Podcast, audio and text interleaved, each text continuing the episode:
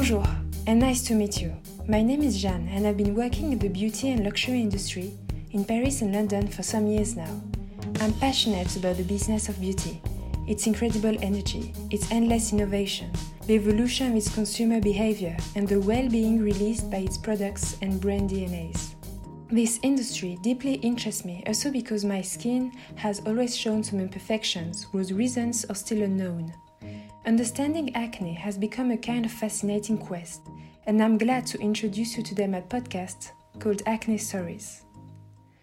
What is acne? Where does it come from? And above all, how to deal with it? These are the main points raised in my podcast Acne Stories. Acne Stories will enable people to share their skin stories and what can be called their journey across acne.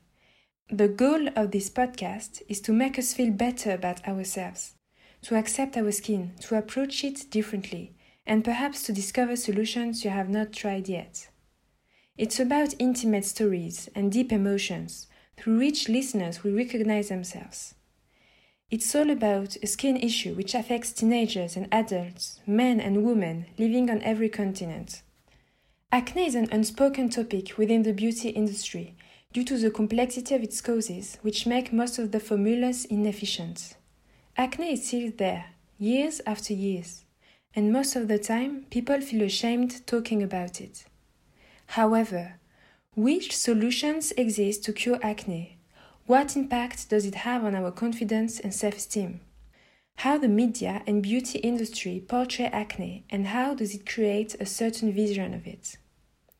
Acne Stories is a podcast breaking the ice and raising voices about a topic that matters. It matters perhaps to you, who never really face your skin, and instead spend lots of money on unsuitable skincare routine.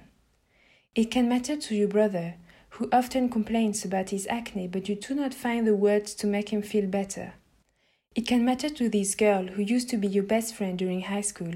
She used to tell you everything except the skin issue she is still ashamed of.